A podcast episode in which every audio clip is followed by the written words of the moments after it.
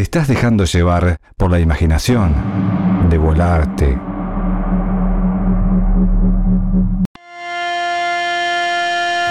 Muy buenas tardes para todos. Eh, empezó Volarte. Y ya tenemos el invitado. Arrancó con el invitado y sin el conductor. Sin el conductor. Cuenta. Cosas que pasan. ¿Cómo Bueno, estás? bien. Bueno, presentarte primero que nada y bienvenido a nuestra humilde casa. Bueno, soy el nuevo conductor de Volarte. Mi nombre es Alejandro Pérez Saco.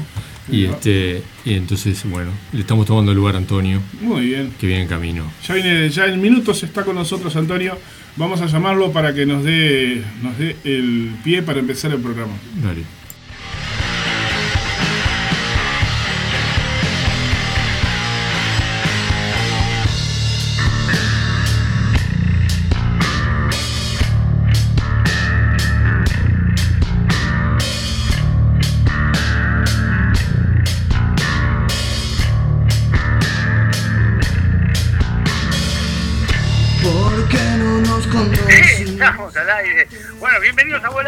Volarte, amigos. Qué hermoso sábado. Acá transitando por, por el Prado. No saben lo que es la, la rural. 15.000 personas por día dijeron que iban a entrar. Bueno, no sé, es un balón de gente. Acá estamos, Zapa. ¿Cómo anda, Zapa? Bien, eh, empezando el programa con el invitado que te estamos, estábamos esperando acá. Y como se te complicó ahí, como te trancaron los paisanos la rural, decidimos arrancar entonces. Sí, es más, este, casi le afano un caballo a uno para ver si llegaba a tiempo. Este, a los a los llaneros solitarios. Pa, llanero solitario, qué viejo que estoy. No, Sí, esta, esta, eh, no es tan viejo el Sonero Solitario, porque hu- hubo una remake con, creo que Johnny Depp. Johnny Depp y el otro, un artista rubio de Ah, estos, estos yankees nuevos Depp. que no me acuerdo ahora. Así que está de nuevo en el tapete del Llanero Solitario. Sí, vos decís. Sí, Johnny Depp era el toro sentado, Eh, era el indio, ¿no? eh. Pero estuvo, estaba divertida la, la película. ¿Quién es que hace todo sentado? Este, Johnny Depp, ¿no? Sí, Johnny Depp era el toro sentado. Pero bueno, hablando de toros sentados y de caballeros y de llaneros y de Ainda Maíz, eh, decime vos, contale vos a la, a la audiencia, está Alejandro acá, pero contale a la audiencia, ¿a quién tenemos en el estudio hoy? Hoy tenemos a Alejandro Pérez Saco, eh, un amigo más que, más que profesional, eh, fotógrafo eh, de, de las estrellas uruguayas, o sea, porque tengo que darme el lugar de las estrellas, ¿para qué quieres que haga? Y este, que verdad sí, es su primer, o sea, es mi primer trabajo actoral, este, sacando fotos para los perros. Ale, ¿me escuchás? ¿Estás ahí? Te escucho, sí, te escucho, sí. ¿Cómo andás, Ale? Bien, bien. Contento de estar acá, este, contento de estar acá contigo.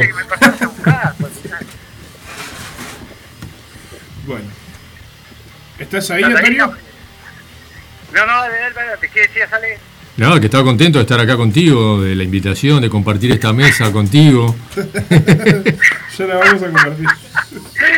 Antonio, las últimas tres veces que me reuní con él, igual ahora yo hablo y lo tapo y ya eh, no, no lo dejamos de hablar, pero las últimas tres veces que me reuní con él, llegó tarde, llegó tarde, o sea que no me sorprende. Lo que pasa es, que el tipo es, eh, ¿cómo se dice? Poli... Sí, sí, polifuncional. polifuncional Sí. o, o- o Sí. multifacético Ahí está. o, o Hace multi- de todo. multi- multikiosco, porque Ahí tiene está. muchos kioscos. Claro.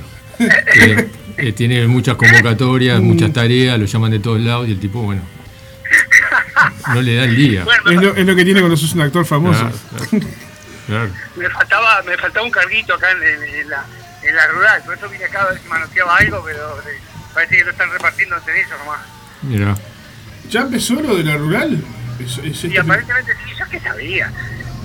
Agarraron el desvío me quería matar. me tiré de cabeza. Entonces, es, una denuncia que va a hacer pública. Esta buena gente del 181, el 183, que los esperas 20 minutos, después te caen tres juntos, te querés matar. En fin, la Este, hipocresía. ¿Eh? En fin, la hipocresía, decía un amigo. No podés tocar, eh, si tenés, como en el caso nuestro, que somos cinco eh, tocando en la banda, no podemos tocar porque eh, no se pueden más de cinco personas arriba del escenario. Y me imagino que en el teatro también tenés que tener un distanciamiento social entre los actores, entre los, entre los eh, asistentes. Eh, vas a tocar con la banda, por ejemplo, en el caso nuestro, tiene que ser para personas sentadas, en una, a máximo tres personas por mesa, con una distancia también, dis- distanciamiento social importante. Eso sí, pues, no, no, no precisas más mascarilla porque hay que comer y hay que comer y chupar y Ah, hay que claro, vender.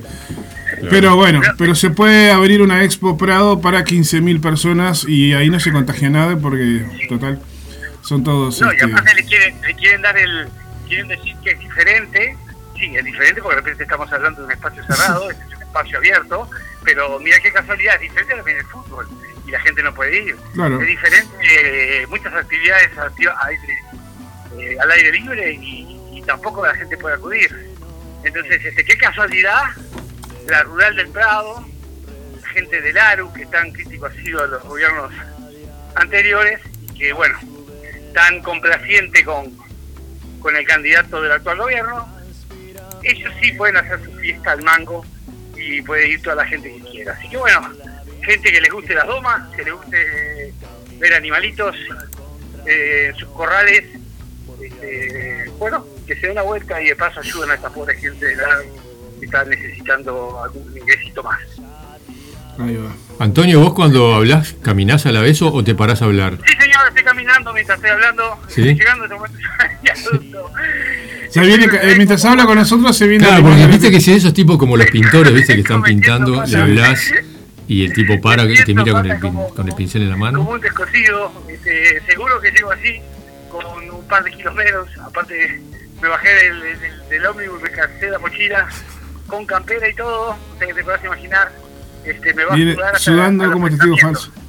A mí me parece que tenés que... es Hermoso, Antonio, hermoso día de primavera, ¿eh? a mí me parece que cuando llegues acá tenés que hacer una entrada dramática, Sí. pegás una patada en la puerta del estudio y te mandás para adentro como quien viene escapando de algo. Sí, tampoco es necesario la, lo de la patada, pero sí Ahí- una entrada a la ahí va, música estaría una, buena. una entrada dramática. A ver si- ¿tá? Está buena esa idea. Salís del teléfono y, a- y así se te escucha acá el micrófono y, y haces tú una escena, montaste una escena.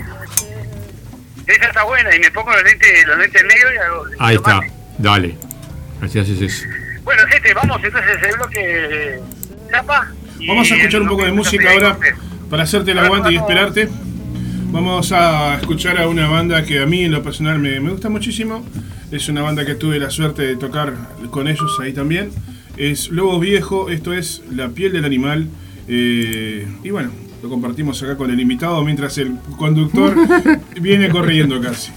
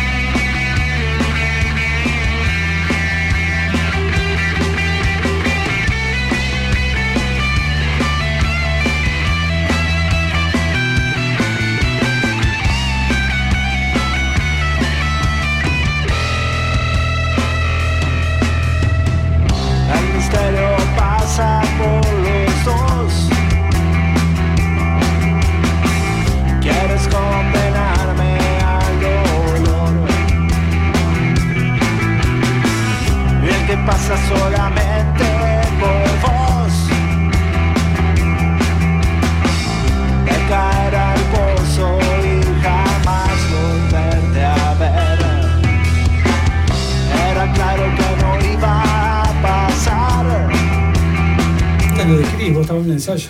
Acá estamos, estamos en vivo. Ya siempre lo agarro de sorpresa. es un hijo de la madre. Me agarra siempre de sorpresa. Es un hijo de la madre. Bueno, gente, acá Buenas estamos tardes, así. bienvenidos. Dos kilos menos. Este. Te veo más delgado, ¿eh? Sí. Sí, pero Ah. más, más fibroso. Qué hermoso día. Está precioso. Ah, qué hermoso día. Hoy, hoy me Fabuloso da un poco de frío. Cuando arranqué al, a- al ensayo, este, me había dado un poco de, de frío. Dije, "Ah, qué raro, porque aparte estaba soleado, precioso. Sí. Recorrí una brisa, una brisa un poco fría. Eh, pasa que uno se va entusiasmando, se piensa que ya estamos con el calorcito y todo. ¿no? Y no, claro, ese es el tema. Aparte los días son como primaverales. Claro, tal cual. Entonces te da esa sensación de que, de que va a estar bueno, no vas a pasar frío. O sea, ¿para qué andas? ¿En qué andas? A ver, ¿qué estás mostrando ahí? ¿Qué estás viendo ahí? ¿Eh? No, no, no, no. Nada. No, no. Ah, estás buscando, estás buscando al- algún otro que se esté conectando. Bueno, Ale, contame. ¿Qué es de tu vida? ¿Qué andas haciendo por estos lares? Tanto tiempo Ah, sin verte. Visitando a los amigos, tenía la oportunidad de, de- de juntarme con un famoso y dije, "Ta, Fácil, Zapa es un tipo, Zapa es un tipo muy reconocido No, a nivel no, mundial. yo- A nivel mundial, porque mirá que Claro. tuvimos una charla con Asunta Serna que la tenía clarísima, Martín Rivero. ¿Eh? Esa, esa fue grandiosa. ¿eh? No, sí, está. Alguno, alguno, por ahí de, de rebote. Capaz No, que, no, capaz que fue- lo, lo fue gigantesco. investigó nomás. ¿eh? Eh, No, no, yo no dije nada. sí, ella, ella investigó por su cuenta, una fenómena. Una fenómena, tenía clarísimo, tenía clar- clarísimo el logo, tenía clarísimo la, la persona con la que estaba hablando. Una fenómena. Este, así que sí, está bien, el Zapa es un tipo que se merece ser visitado con frecuencia. No, yo me refiero al- a los actores. De- Desde que yo le hice fotografías a Antonio y Mateo, ya me hice famoso. ¿Viste? ¿Viste? Este, imagino. claro, estos, estos fotógrafos que. Yo te decía una cosa. Actores en Que no- que no- que- Unidos. creo que nunca te dije. Este, yo, yo debuté con los perros, así que digamos fuiste el primero que, que me sacó fotografías en ensayos. Me acuerdo Claro. los ensayos allá en la casa de, Sí, pasando letra. de Gustavo, pasando Y letra. yo ni, ni sabía que estabas arrancando ahí. Yo, Yo- te, yo te di por actor Pero aparte, consumado. esto que te quiero contar, este, era mi primera experiencia Sí. este, con un grupo teatro independiente. Mm. Había, tenía experiencias en teatro en portugués, pero una obra en, en cartelera y eso ya era otro. Me sentía entre profesionales, ¿me entendés? Y, y claro, yo para mí era todo nuevo, aparte un personaje muy particular, que había que hacer una búsqueda muy particular, un tipo que vivía en la calle, etcétera, etcétera. No era, no lo quería hacer por el cliché, un simple, un simple eh, por diosero, sino que quería hacer algo más profundo. Y en esa búsqueda, eh, evidentemente, más allá del director y los compañeros, escuchar una voz de afuera Mm. es muy interesante. Eh, te da como, una, como un apoyo, te, Claro. te- te dice, bueno, no venís mal. Mm. Y bueno, las primeras voces que tuve de afuera fue tuya. Sí, ¿verdad? Este, en uno de los ensayos que te animaste y me dijiste, "Pau, está muy bueno tu, tu personaje, ¿no? Mm. Mirá, a mí me pasa, eh, cada vez que yo hago fotografías, siempre digo lo mismo a todos, yo tengo que conectar con la gente eh, para hacer el tipo de fotografía que fuera, ¿viste? social o un retrato. bueno, y cuando voy a los ensayos, a mí me gusta ir, sobre todo en los arranques, en pasar letra y todo, porque creo que además eh, el material que se genera, el propio actor después lo ve y se reconoce, se va viendo los gestos en el personaje, ¿no? Este, se, eh, empieza a dialogar con su propio personaje a través de las imágenes.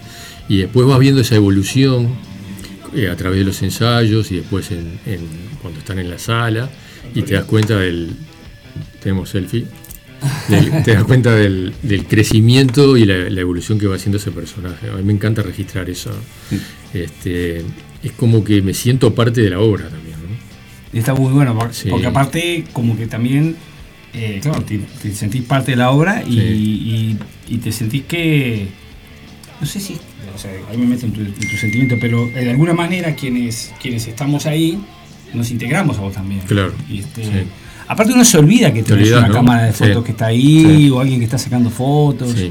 Te olvidás, entonces este, Sí. descubriste después en las fotos. Sí. Es muy interesante. El, ¿no? el otro día cuando hice, antes de, de que salían a escena, en la pasada que hicieron en el Galpón, yo eh, revivo esa sensación. Eh, Hacía tiempo que no la tenía con toda esta parada, de que no hacía fotos en, en escenarios. Y, y es como que, viste, como cuando chicos decís cierro los ojos y no me ven, ¿no? Esa sensación con la cámara de moverme tipo pantera, ¿no? Que no, que tratar de pasarlo más desapercibido y de repente ustedes mismos no se dan cuenta que tenés de repente el lente atrás de la oreja que te está tomando en un primer plano y tomando un compañero y este y bueno, y es como, es como si fuera una coreografía también, ¿no? Bueno, el otro día en la pasada del galpón, Mm. en la primera pasada, eh, eh, en la pasada que hicimos nosotros tipo ensayo, Sí, claro, era un lugar nuevo, Sí. un, un escenario mucho más grande de lo que habitualmente. Claro. Los perros nació en un bar, o sea, nos te- teníamos que actuar en una mesa entre medio de mesas, o sea, no había espacio, nos movíamos mucho. Yo llegué a pisar, a pisar este, personas, Espectadores, que estaban sentados en sus mesas. eh, entonces, este, y, y generalmente no hemos tenido escenarios muy grandes. Y el de Galpón era un- es un, es un Mm. Sí. señor escenario. Ujú. Entonces, es- en esa pasada tuvimos ese tema y tuvimos el otro tema de las cámaras para el streaming. sí. Y entonces, que tuvimos que adaptar movimientos a la cámara para el streaming. Mm. A las cámaras para el streaming. Y, y eso nos generó una pasada Sí. complicada. Sí, porque estás pendiente de otras cosas que habitualmente no. no. Claro, en el momento no nos dimos cuenta por qué eh, hicimos un ensayo tan malo Mm. y, y- y bajamos, este, salimos los tres primeros que salimos, este, el, el gallego, el gordo y yo, eh, salimos nerviosos, salimos Mm. este, presionados Sí. por lo mal que había salido la pasada. Y después razonando, digo, claro, el espacio era más grande. Mm. Entonces lo de las cámaras, cuando estás en el fragor de la lucha, Sí, ahí te olvidas por completo, claro. porque estás metido ahí, ¿no? Sí. Ahí, en esa pasada lo que tienes que ya de por sí tenés las limitantes que te dicen, bueno, acá tenés la luz, acá no, no te vayas de acá, no te vayas allá. Encima, algo nuevo que te dicen, tenés esta cámara escondida acá atrás, no te cruces por acá cuando fulano hable y, eso te rompe la, la naturalidad que vos tenías para- en escena, ¿no? Entonces te tenés que adaptar ahí en cinco minutos a eso. Sí, sí. Digo, si después lo volvés a hacer, esa es otra cosa. No, Pero, y lo tenés que tener pendiente. Claro. Entonces este, le agregás algo que, aparte en una obra que es naturalista, Mm, porque al, al- al ser natural vos tenés que, claro. tu actuación pasa por, por, por ser eso, por ser el personaje mismo, por, Mm. por, Sí, sí. por vivenciarlo. Sí, sí, de, por- de un, de un día a otro eh, tus movimientos en escena capaz que son totalmente diferentes, ¿no? eh, totalmente. Más, Claro. más mi mis compañeros Claro. a mí me odiaban bastante porque yo les, Claro, les cambiaba mucho los movimientos en escena. Este, yo juego permanentemente. Claro. Mi personaje tiene esa libertad, entonces juega permanentemente, va, viene, Mm. que capaz que hasta Sí, te diste sí. cuenta. Sí, sí, sí, que claro. Hubo un par de movimientos medio raros, pero Mm. fueron, este, en base un poco a lo que se daba. Y aparte, eh, es un personaje que, que- que tiene que tener esa libertad, no puede estar Claro. atado a determinados movimientos porque él tampoco sabe muy bien Mm. eh, qué le espera. eh. Que no tiene una vida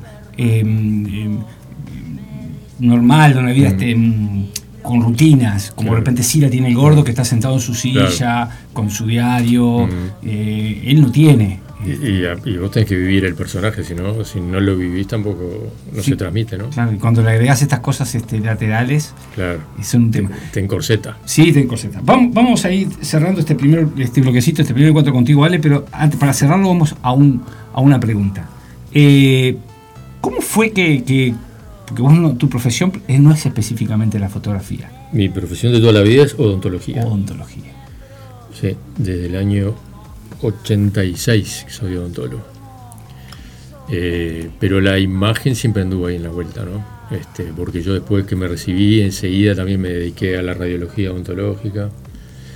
Tengo un bisabuelo fotógrafo famoso, Vicente Saco. Era famoso, tenía un estudio llamado Luz y Sombra en la calle Fernández Crespo, cuando era Sierra. Un estudio cuando la gente iba a hacerse la foto ahí, ¿no? Con la- el fondo de tela pintado. ¿Dónde, Fernández Crespo? ¿Y dónde? Fernández Crespo y Miguelete por ahí, por esa zona. Ajá. Este, y, y no tomé conciencia de, de- de la herencia esa de mi bisabuelo hasta hace pocos años, dos, tres años, no sé. Ah, mira. Que me encontré con una fotografía hecha por mi bisabuelo en Mercado Libre, que la encontró mi sobrina y se la fui a comprar al tipo. Y por el hecho de que tenía un- como una especie de lacre, la tiene sobre la foto con la firma del estudio de mi bisabuelo. No sé ni quiénes son los personajes de la foto. Pero tiene esa magia de que pa, esto lo hizo mi bisabuelo. Claro. Cuando se la fui a comprar al tipo me la vendió en 250 pesos y me dice, "Pero, ¿y, y por qué querés esta foto?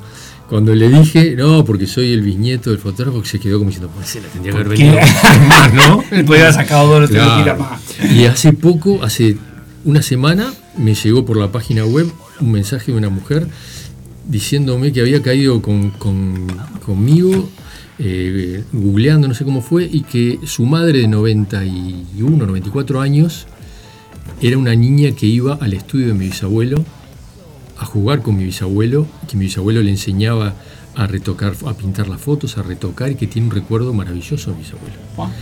Y, pero me, me emocionó mal, ¿eh? hasta las lágrimas. digo, claro. tener un tener un cuento de, de otra persona, ¿no? De, de- yo tengo un, un recuerdo de, de haberlo visto de pequeñito y este y me acuerdo de la piel de él, los ojos, este un tipo que estaba siempre de traje, una piel finita, blanca, pálida, unos ojos celestes claritos y, y mucha paz, muy, muy tranquilo.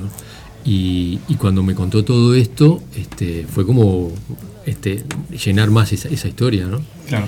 Entonces ahí, te- ahí termino viste, de cerrar más todavía el, el vínculo y darme cuenta de por qué me gusta tanto esto de la fotografía. ¿no? Este, la odontología, bueno, fue toda mi vida, pero, Pero eso es lo que realmente a vos te. te- yo siempre tuve una beta creativa que la, que la fui llenando a lo largo de, de la vida, paralelamente a la odontología, con otras cosas. ¿no? Este, también hice radio este, en, en la 36, hice radio en la 30 también. Mirá. Tenía un programa de, de lunes a viernes de 2 a 4 de la tarde. Este, Palo y palo. este, no, era un programa que ahora se usa mucho, la mesa de los galanes y todo esto, ¿Eh? en realidad se llamaba Nada que ver. Y había empezado yendo tres por noche, en, en la noche de los domingos. Y este, era un programa que éramos tres. Eh, yo conducía y tenía dos amigos, que empezó siendo un poco reflexivo y después terminó siendo más para la joda, con mucha participación de la audiencia. Qué bueno. Y nos fue tan bien de noche que, que la 36 nos dio el espacio. Se fue Perkovich de la radio y, este, y nos dieron de, de una y media, creo que era, a tres y media. Era- en, terminaba informativo, estábamos nosotros ahí. En pleno horario de la tarde en AM andábamos volando. Y teníamos un, un- se integró un amigo que sumó mucho, que salía con un handy a la, a la explanada de la, de, la, de la intendencia y hacíamos un montón de cosas con eso. Y entrevistas, una experiencia impresionante. Eh, Terminé haciendo yo entrevistas a diputados, senadores, porque me los encajaban en ese horario. De repente había, había, claro, entraba, entraban con noticias de, y, y le rompimos todo el esquema a la 36, ¿no? Este, esa rigidez que tienen las radios del informativo, que sale el, el informativista, con, venía con el fax. Y, este, y lo hacíamos, pa- él salía de otro estudio y, y lo obligamos a venir y sentarse con nosotros. Cuando se sentaba con nosotros le sacábamos los papeles, este, hacíamos muchas cosas que, que le daba otra, Otra vida. otra vida. O sea, seguíamos siendo una, seguía siendo una radio de izquierda, le cambié el logo yo.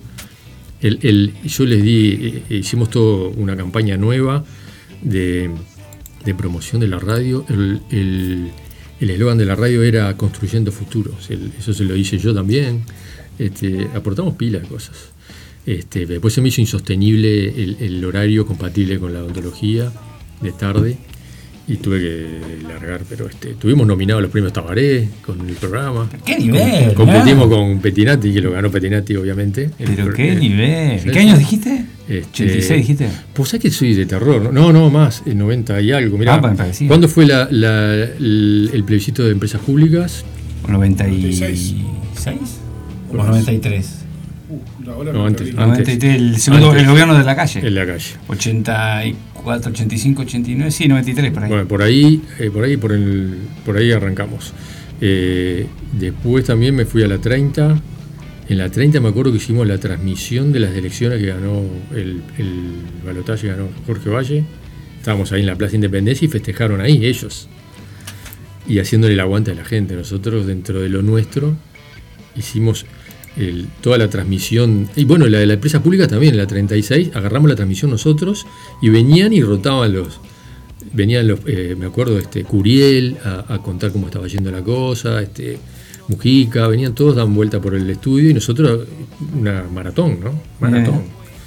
Pero era una manera de entretener a la gente este, sin perder el rumbo de lo que se estaba haciendo, pero con alegría, ¿viste? con otra cosa. Con soltura. Con Poco- soltura, sí, sí, sí, poco sí, sí. descontracturado. Sí, sí, eso me encanta. Digo, eh, un poco lo que intenta, lo que intento acá es, es que sea descontracturado. Claro. Me gusta tener una base de lo que de la persona con la que voy a, a charlar. En este caso vos te conozco un poco más. Sí, Este, pero me gusta más una charla de amigos. claro. Vamos a ir cortando este bloque, querido Zapa. Este, y cuando volvemos, volvemos con Mark Angelet, autor de Ego. Una obra que, que vamos a estar el 18 de septiembre en el Galpón, en esta actividad de Teatro Puertas Abiertas. Y este catalán, directamente vía WhatsApp. Y después seguimos con Alejandro Pérez Saco. No te olvides. Me No, me- me- pasame alguno de los pisadores, che, que no. Sí, ya pasé, ¿Pasaste cuál? no venía corriendo. Vamos Eh, a- ver, cu- pasame ahora uno que quiero escuchar uno. A ver. Bueno, ahora A te ver, lo paso. Uno de los que a mí me gustan. A ver. De mientras vamos escuchando Mirando al otro lado, que forma parte del álbum Vicios Materiales de la banda Neo 23, un, un disco que, es, que fue publicado en el año 1988. ¿Te parece? Perfecto. Me- Y después a mí te pongo mándame el tu- pisador. te pongo tu pisador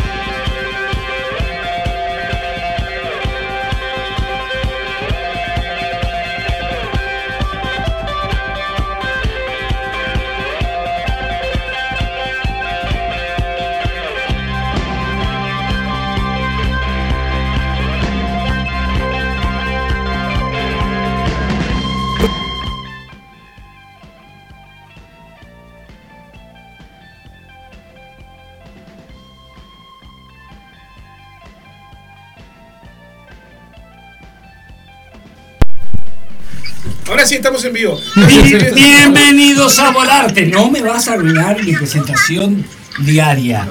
Qué lo peló, no podía dejar de hacerlo. Igual este me quedé con ganas de hacer pisador, ¿eh? Me quedé con ganas. Estás en Volarte. No me acuerdo qué dice el, el pisador con mi, con mi voz este. Con mi voz Tenés que este. tener cuidado con embolarte o en volarte. ¿no? Embolarte. No, eh, ah, volarte es. Ah. Estamos en Volarte. Ah, Ah, tenés razón, está bien. Bueno, mientras este, estamos divagando acá con Volarte, tenemos este, al teléfono a Marc Angelet. ¿Cómo andas, Marc? Hola, buenas, muy bien, estoy muy bien. ¿Vosotros? Bien, bien. ¿Qué, qué te escucho de fondo unos niños? ¿Qué andas? Este, ¿Paseándolos con, con, con tus hijos? ¿Cómo es? Paseando al peque, paseando al peque, estoy ahí que venimos de la playa diciendo adiós ya al verano, que mañana, pasado mañana empiezan ya colegios y esas cosas, y hemos dicho, venga, bañito para despedir las vacaciones. Tú estás en, en Barcelona, ¿no? Sí, estoy en Barcelona. Barcelona mismo, la ciudad de Barcelona. Eso es. Mira, ¿y, qué, y, y- y las playas son realmente disfrutables? Ahí contanos un poco a ver cómo es. Hombre, las playas son disfrutables a veces. Es verdad que este verano, con todo lo que ha pasado, hemos tenido la, la suerte y la mala suerte. Es decir, los que podemos disfrutar de la ciudad sin turistas tenemos suerte, los que viven del turismo, pues mala suerte. Claro. Pero es verdad que hemos vivido un verano en la ciudad muy distinto al de los últimos años. Insisto, por una desgracia, obviamente, pero es verdad que ha sido un año curioso poder redescubrir la ciudad y redescubrir calles que antes pues estaban muy transitadas, estaban siempre, ¿no? Lle- llenas de, de, pues eso, ¿no? De turismo, de porque Barcelona ya sabéis que es una ciudad que llama mucho al turismo y realmente pues los, los barceloneses hemos tenido un poco esa sensación de, de redescubrimiento de la ciudad que ha sido la verdad bastante bastante curioso e interesante. Y la playa me imagino que debe estar más limpia, más tranquila. Sí, claro, todo, es decir, obviamente hay gente porque son porque el verano pues pues llama y es verdad pues que también ha habido de todo a lo largo del verano, momentos en que no se podía, momentos eh, en que se podía, es decir, también de- dependiendo de los rebrotes, etcétera, etcétera. Pero bueno, ahora pues mira, estos días hemos podido darnos un chapuzón que la verdad es que apetecía. ¿Que tenés un peque solo? Un peque, un peque, ¿Qué edad tiene? Cuatro años. Cuatro añitos. Y hay que te- Sí. están en esa edad que te compran con cualquier cosita, ¿no? Cualquier es maravilloso. Sí. Bueno, hasta el momento todas las ciudades han sido maravillosas, o sea, pero, pero ahora está muy divertido y, y bueno, también, o sea, en principio el lunes empieza el, el- la escuela, que eso también aquí va, va a ser toda una aventura, a ver qué pasa también este año, o sea, porque bueno, la situación es la que es y, y a ver, a ver cómo, cómo, cómo va todo. Bien, bien. Así que bueno, es, es, eh, eh, eh, como un empezar, ¿no? Como que las cosas se empiezan a mover de vuelta, ¿no? Con la expectativa de que se pueda empezar a mover con más normalidad o no. Esa es la esperanza, Ajá. esa es la esperanza. Es verdad que vienen, ahora viene el invierno y el invierno ya es un mes, o sea, ya acostumbran a ser meses de por sí, pues que los niños cogen más virus, cogen más resfriados, am, con lo cual es verdad que la alerta ahora mismo va a ser como más... am, todo el mundo va a estar mucho más alerta a nivel, pues eso, ¿no? De síntomas, etcétera, etcétera es, todos esperamos la llegada de esa nueva normalidad y que los rebrotes puedan, se puedan controlar. Ah, ya desde un punto de vista, pues eso, ¿no? Familiar, laboral, o en el caso pues del teatro, pues, pues ahora estamos al 50% de la taquilla, es decir, que la gente puede ir al teatro con la mitad del aforo. Y claro, es decir, para muchos teatros es una manera muy precaria de sobrevivir ahora mismo. bueno, estamos en el fondo todos a la expectativa de que no sabemos si va a ir a mejor o va a ir a peor. Esa es un poco la incertidumbre con la que estamos viviendo estos, eh, estos primeros compases de lo que se supone va a ser la nueva normalidad que dicen aquí. ¿Y no, no sentís que capaz que es una... Es como que nos vamos a tener que acostumbrar a esto, a convivir con esto de ir y venir, ¿no? Es que claro, es decir, em, a- a- ya digo, a mí convivir, o sea, obviamente con, o sea, en el fondo todo lo que se sirva para salvar eh, vidas, para poder estar eh, mejor, obviamente, pero es verdad que en algunos sectores pues está, está haciendo más daño que en otros, ¿no? Hablábamos del turismo, pero en el caso de la cultura o de la gente que vive de los espectáculos en vivo, mm, está siendo particularmente sangrante.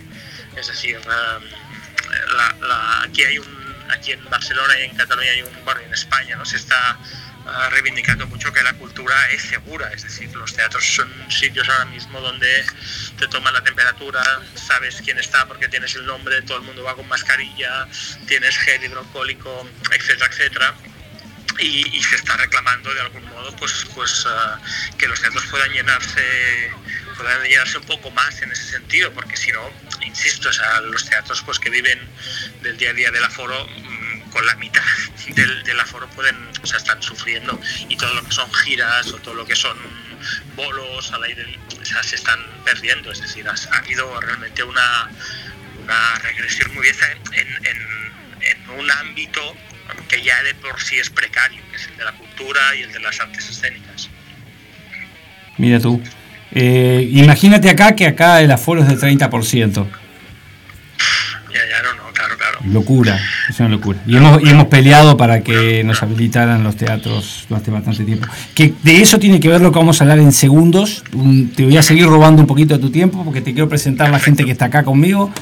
Eh, Martín Rivero, conocido como el Zapa, es este director de la radio, pero me- funciona como, como mi operador, el operador de este programa, pero aparte es con Funcionó quien... como varias cosas, pero Sí, en, sí. Este, en este interín como tu operador. Ah, Exactamente, pero aparte también es que es mi, es mi dos, digamos, en el programa, que a veces adquiere el uno, eh, ojo, a veces agarra el micrófono y se lo tengo que sacar. Pero bueno, el Zapa, ahí este, te lo presento. Y eh, nos está acompañando un invitado, se llama Alejandro Pérez Saco, que es eh, fotógrafo de, y yo lo bromeo digo que de estrellas, pero bueno, es de, de artistas eh, o de actividades artísticas, este, más que nada ligadas con, con el teatro, con el circo, que después nos va a contar un poquito porque es un mundo que, que- que me encantaría. eh, eh, ellos son los que están acompañándome y que capaz que de vez en cuando se meten, meten alguna fichita con alguna pregunta. Maravilloso, pues. Marc, eh, escucha, la charla contigo, más allá de que a mí me gusta esto, una charla que hablamos de todo un poco y arrancamos con, con- con un viernes 13, o sea, hablamos de otra cosa. eh, contigo quería hablar porque el viernes que viene eh, aparece nuevamente Ego en, en escena.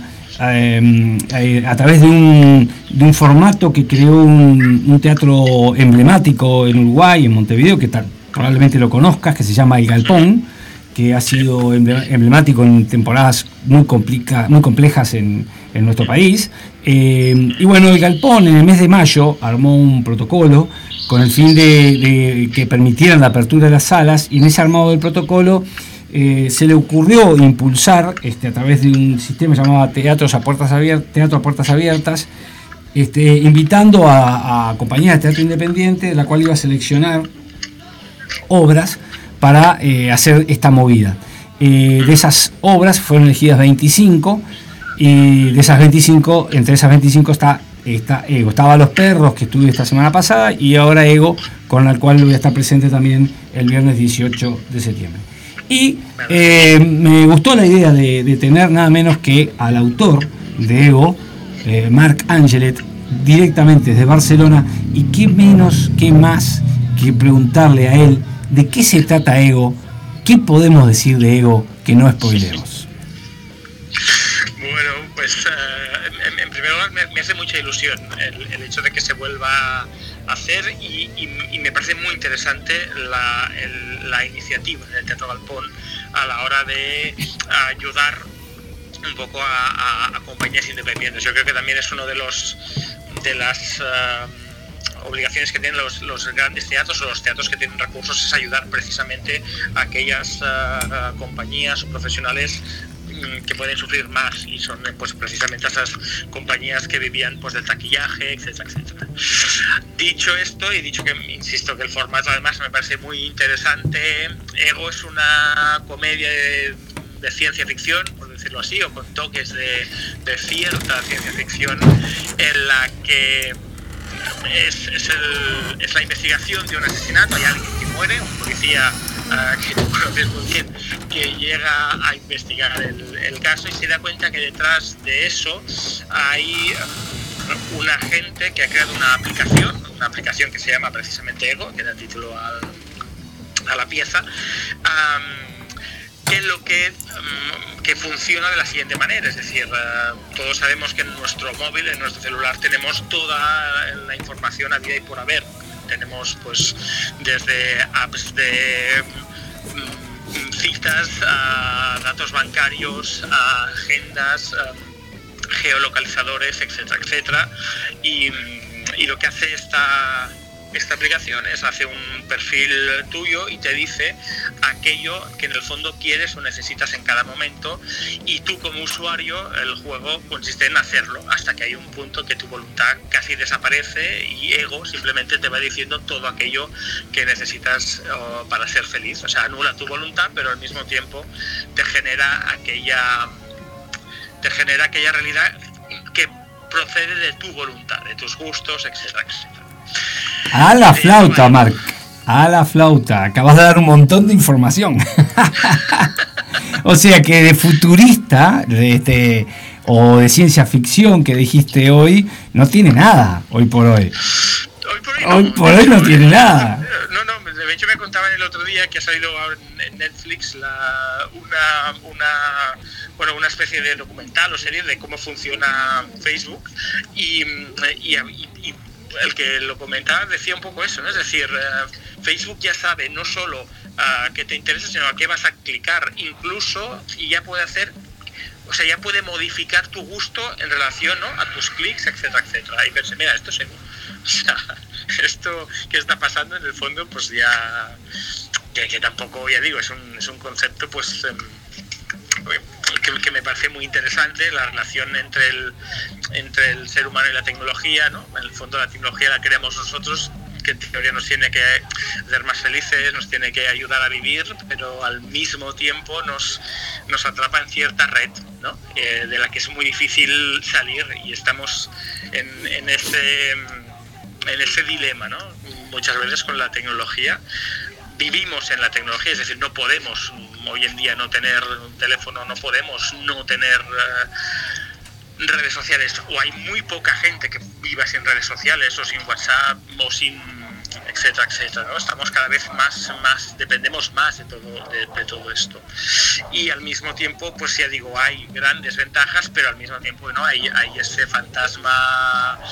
El móvil es una ventana hacia adentro y hacia afuera. O sea, tú ves el mundo, pero el mundo también te está viendo. Y, y esa dicotomía me parece muy interesante. Sí, y peligrosa. Hay, hay una película hace muchos años, nunca me acuerdo bien el nombre, creo que es algo así como Viviendo con el enemigo o algo así, que trabaja Denzel Washington, debe tener más de 10 años esa película, en donde precisamente a, a Denzel Washington lo entran a perseguir, no me acuerdo bien por qué, pero el tema es que eh, iba donde, fuera donde fuera lo, lo tenían, lo tenían, contro- lo tenían este, en la mira, lo, lo- lo- sabían dónde estaba, eh, incluso Will Smith creo que era. Will Smith era, ah, o sea que no me acuerdo que sale Jim Hackman, que le, que le puede ser. No me acuerdo Sí, bien, no me hay- acuerdo. Hay una de Will Smith que. Con, que es esa, de ese que anda corriendo por las Lo calles. lo siguen, sí. debe ser esa. Que lo veían por las cámaras de las calles. Mm. Que incluso los ordenadores los tenía que desenchufar porque aún apagados, este, igual eh, se podía, había una, se podía acce- acceder a las cámaras. Que creo que pasa hoy por hoy eso. Este, eh, todo un tema que. Y, y- te cuento otra cosa más, Mark. Este, el, año pasado, eh, o este, este año, principios de este año, con mi compañera que acaba de llegar, Cristina Velázquez, que es directora, actriz y coach actoral, que después nos va a hablar de alguna de sus películas en el, en el bloque final, este, estuvimos por Brasil y nos llegó a impresionar que estábamos hablando, por ejemplo, de. No recuerdo bien. Eh, hola, ¿cómo estás? ¿Todo bien? Hola, encantadísimo. Igualmente, igualmente. Estábamos eh, con una aplicación de celular que podías ver películas. Eh, no me acuerdo, es una que tiene el logo en naranja. Y cuando empezamos a bajar una película, l- decía que iba a demorar como 30 minutos en bajar. Entonces comento yo con la hija de nuestro amigo, che, esto va a demorar mil años en bajar, veamos otra cosa. Termino de decir eso a los tres segundos, me cae un mensaje de la aplicación que dice, hemos recibido tu, tu, Reclamo, molest- tu reclamo por, por la demora en bajar, en tres segundos baja tu película. ¡Trin! En tres segundos bajo la película. Sí. Yo no apreté nada, yo no mandé nada, no puse una estrella, el, el- nada. el- el micro activado, dicen, y por tanto pueden, pueden saber qué estás diciendo, se Bueno. activan por control de voz, es decir, que estamos mm, absolutamente controlados, eso es así, es decir, lo que pasa es que, bueno, qué uso, ¿no? Eh, Y, y- y el por qué. Hay un uso social, hay un uso comercial, hay un uso político. Pues bueno, ahí son la- las, las manos ¿no? que, que mueven los hilos desde atrás y que en el fondo pues nosotros seguramente vemos solo un 1%. Pero al mismo tiempo de eso, al mismo tiempo de ese miedo, no, no dejamos de hacer, no dejamos de bajar, no dejamos de bajar aplicaciones o dejamos de dar de dejar todos nuestros datos en, en en estas pues apps o en estas ah, en estos programas de ordenador etcétera etcétera. Eh, es- esa contradicción un poco es la que me parece como muy interesante y es una gran contradicción de nuestros días porque es decir la, la tecnología está adquiriendo este eh, este gran poder ahora pero es verdad es decir, es- da, da miedo. Es como estés hablando de me apetece un japonés y en Facebook te aparezcan relaciones de o sea anuncios de comida japonesa Sí, sí, sí. y, hostia, es casualidad y piensas mm, pues quizá no Es un uróboro, es, una, es algo que tiene un principio y un fin, no, no, no lo tiene definido.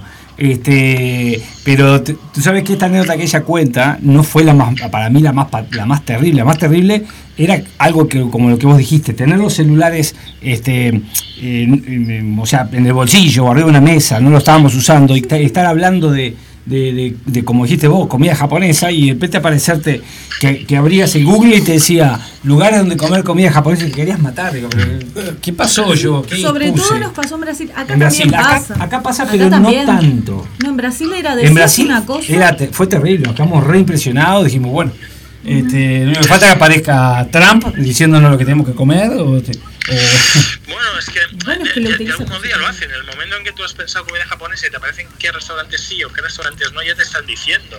Incluso a veces ya no sabes si lo has pensado porque, o sea, si lo has pensado y Facebook ya sabe que lo has pensado. Sí. Porque hablamos un poco de este tipo de tecnología que, que te prefigura, ¿no? Ego, de repente cuando un personaje tiene hambre, Ego te lo dice antes, vete a comer. Porque ya sé que vas a tener hambre, porque ya conozco tus hábitos, porque ya sé cuándo te conectas, cuándo no te conectas, qué te gusta, qué no te gusta. Has clicado a tres anuncios de comida japonesa los martes, porque los ma- es decir, hay, hay, hay un perfil tuyo muy, muy preciso, mucho más preciso en el fondo de lo que creemos.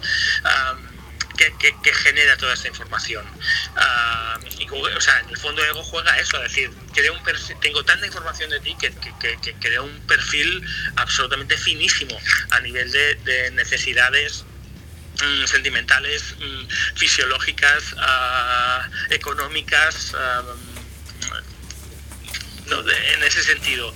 Y, eso es lo que asusta, lo que asusta. Y al mismo tiempo, al mismo tiempo, también te facilita la vida. Es decir, es, es esta cosa, ¿no? De el A y el B, ¿no? El.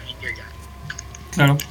Ah, Marc, eh, vamos a ir, vamos a ir dejándote tranquilo porque aparte estás con tu peque.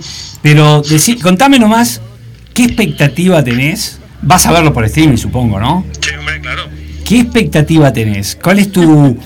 Porque que creo que Ego la hiciste en España, la hiciste con actores españoles, o sea, vos ya tenés tu visión del actor español, de cómo la lleva adelante, y ahora vas a tener una obra hecha por un director uruguayo con actores uruguayos, que te aclaro ya que no esperes, no esperes este, a tomar por culo ninguna expresión de ese tipo, porque vamos a hablar a la uruguaya.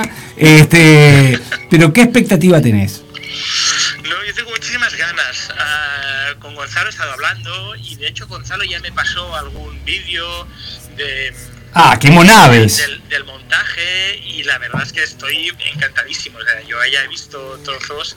Lo que pasa es que me apetece mucho verlo en directo, eh, estar ahí con, con todos los actores eh, también estén ahí. Es decir, es verdad que el streaming en una pantalla no es teatro, pero hay una parte del, del directo, hay una parte del, del estar ahí y que eso esté sucediendo que tiene algo que ver ¿no? con, con, con, con el teatro. Y, y me apetece muchísimo, en el fondo, poder estar ahí y tener esa sensación que siempre es muy rara, ¿no? De que alguien muy lejos está diciendo unas palabras que tú hace tiempo escribiste y de repente tienes esta especie de shock, ¿no?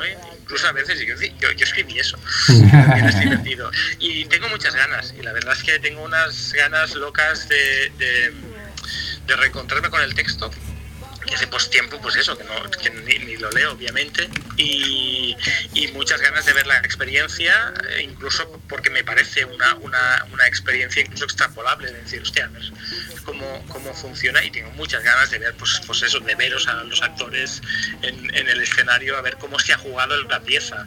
Uh, porque también se hizo en Buenos Aires, también vi el montaje que era muy distinto también al que yo había hecho, porque yo aquí lo dirigí en la sala Plaejar, que es una sala muy pequeña que hay en, Barcelona, pero donde hay mucho juicio de, dramaturgia catalana, que está funcionando mucho, y, es un texto al que quiero muchísimo, o sea, lo, o sea, lo siento lo siento, uno escribe muchas obras y hay pues con las que te identificas más, menos, pero luego en el fondo hay algo que fue muy bonito el proceso en su día, fue muy chulo lo que pasó con la obra y la verdad es que la, la, la, la, quiero mucho y tengo muchísimas ganas, muchísimas ganas de verla.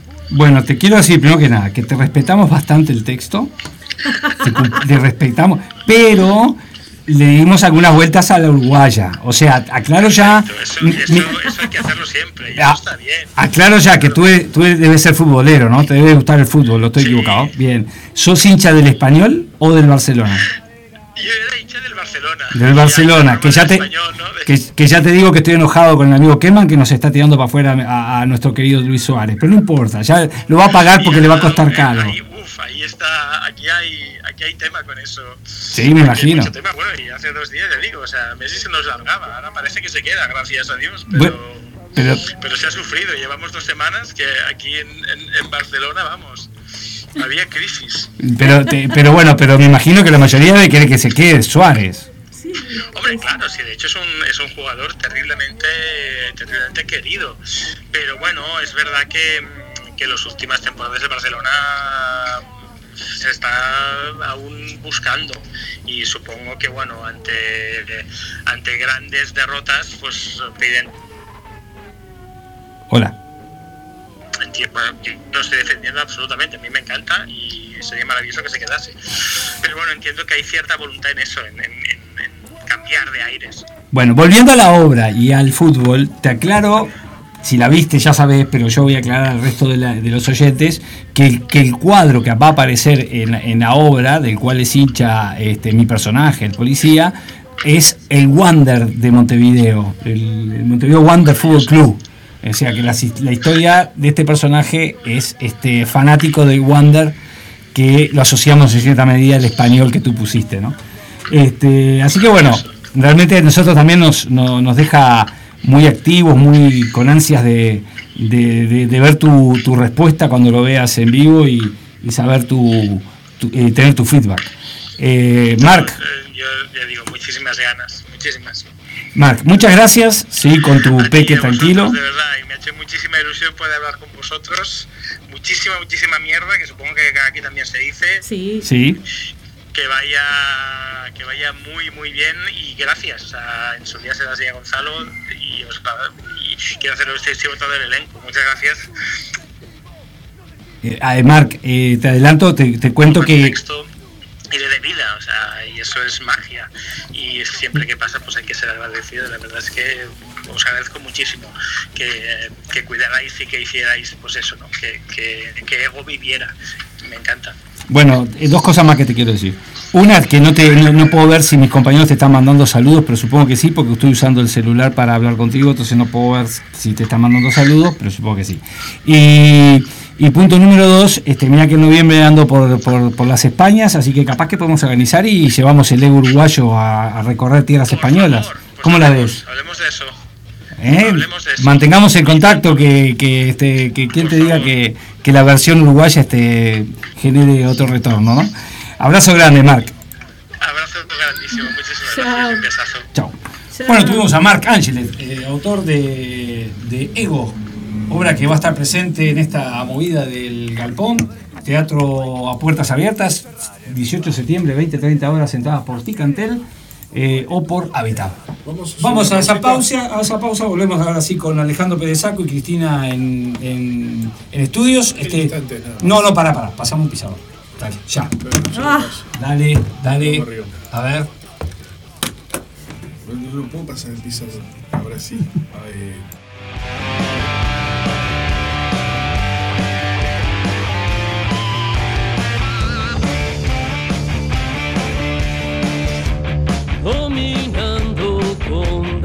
destreza. Niño tibio de mi barrio, va Te estás dejando llevar por la imaginación.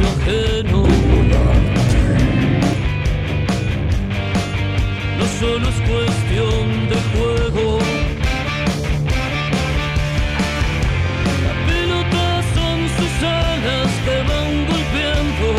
Puerta tras puerta. Desnuda tu cara al viento, recorriendo las calles sin dueño.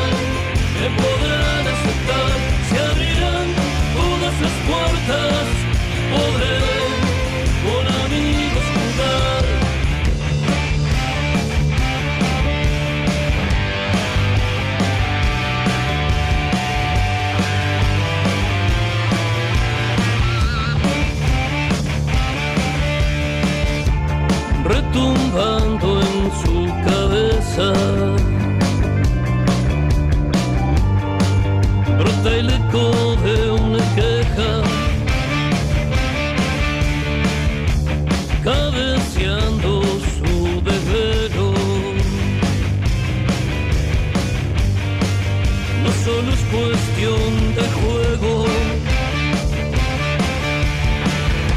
La pelota son sus alas que van golpeando puerta tras puerta. Desnuda tu cara al viento, recorriendo la calle sin dueño. Jugaré hasta la noche, hasta que me llamen para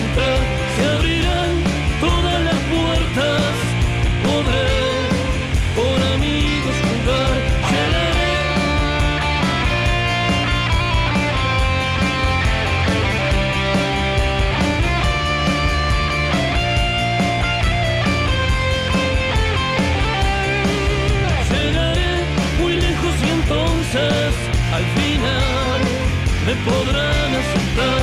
Se abrirán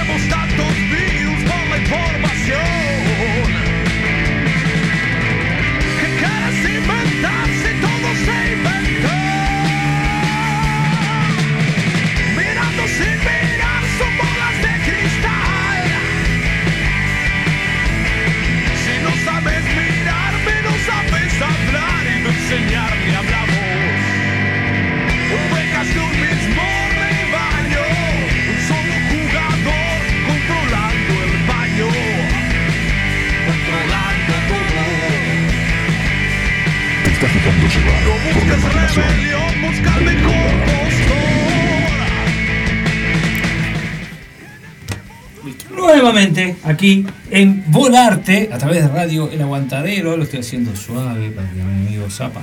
Porque, ¿Sabes por qué lo estoy haciendo suave? Porque el Zapa no tiene los auriculares. A mí me encanta cuando le tiene los auriculares, le encajo uno de esos alaridos y el Zapa se mueve. Como él me hace la trampa. Todo lo que no necesito. Claro, como me hace la trampa de largar al aire este, y, y dejarme.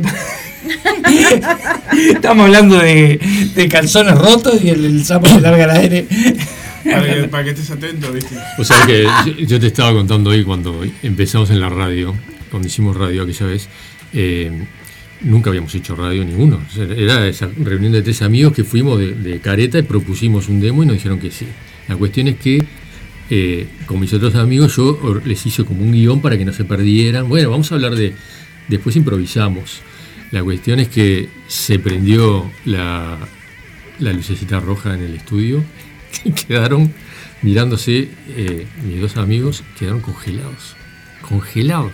Yo les, les- Pánico escénico. yo los presentaba, dije, bueno, estamos así acá, con, con las carencias que podía tener todos acá, eh, pero quedaron clavados. Y miraban, se miraban a través del micrófono colgado, con la luz roja, se miraban ellos a través de la lucita roja y quedaban que les temblaba todo, hasta que fuimos a la primera tanda y después y lo- había que sopapearlos un poco y, y después, pero no me olvidé más. Ahora cuando, cuando te anunció que, que estábamos al aire me acordé. Yo eh, hace muchos años eh, tuve un programita de, de radio que duró 3-4 meses nomás, se llamaba Caminos de América, que lo hicimos con un compañero que guía, Mm. y la, la idea era hablar de, de viajes y cosas así, que duró solo 4 meses, este, porque precisamente, precisamente nuestro trabajo de viajes no, Claro. nos complicaba mucho. Llegó un momento que no estábamos ninguno de los dos, entonces como que no se justificaba en radio imparcial. Mira, mira. Y este, también teníamos un horario de la tarde, no me acuerdo bien cuál era, de 4 a 5, una cosa así. O sea que alguna vez estuve con un micrófono, Sí, bueno, sí. y trabajando de guía 20 años con el micrófono, Claro. pero, pero no había tenido la, la- la- la posibilidad de estar totalmente... Es muy recomendable como experiencia, ¿eh? para, para cualquier persona, eh, para vencer miedos, para, para expresarse mejor, para no tener miedo a los silencios. Eh, está bueno, a mí me parece una experiencia No genial. tener miedo, miedo a los silencios, qué buena que está esa. Sí, viste que hay gente que cree que porque tiene el micrófono ahí delante te- no tiene que parar de hablar, ¿no? A veces hacer un silencio y dejar que el otro pueda procesar lo que uno dijo está bueno también, ¿no? Sí, sí, sí. Bajamos, Buenísimo. bajamos. Ya está, no hay Buenísimo. más nada que decir. Bueno, gente, un placer. No tenemos más nada que hablar, ya está. Sí, Y no, te pero- a mí me pasaba que Pero, tenía, tenía ese ¿qué miedo. hacemos, Zapa? Porque ahora ya no tiene más sentido el programa. nuestro programa. Hablábamos con está. gente y yo tenía el, el reflejo de hacerlo todo el tiempo. Ajá, ujú, ajá. Ah, y, y todo eso, eh, eh, después me escuchaba y decía, bueno, esto no puede ser. Claro, tenemos la tendencia de sí. pensar que estamos tipo hablando por teléfono. Claro. Que el otro tiene que saber que, que, que te estamos escuchando. Sí. Eh, no precisa, eh, ya sale bien eso, no te preocupes, no te preocupes por el micrófono, está todo. Ahí, Está todo técnicamente está todo Lo que correcto. está haciendo. Antonio es toqueteándole las toqueteando cosas al zapa. A mí me encanta, porque aparte que- Hay carteles Ya, que dicen no tocar el micrófono. Bueno, pero el Zapa, el Yo Zapa- controlado, no te preocupes. Relajate y gozá. No te preocupes por la microfonía del ambiente.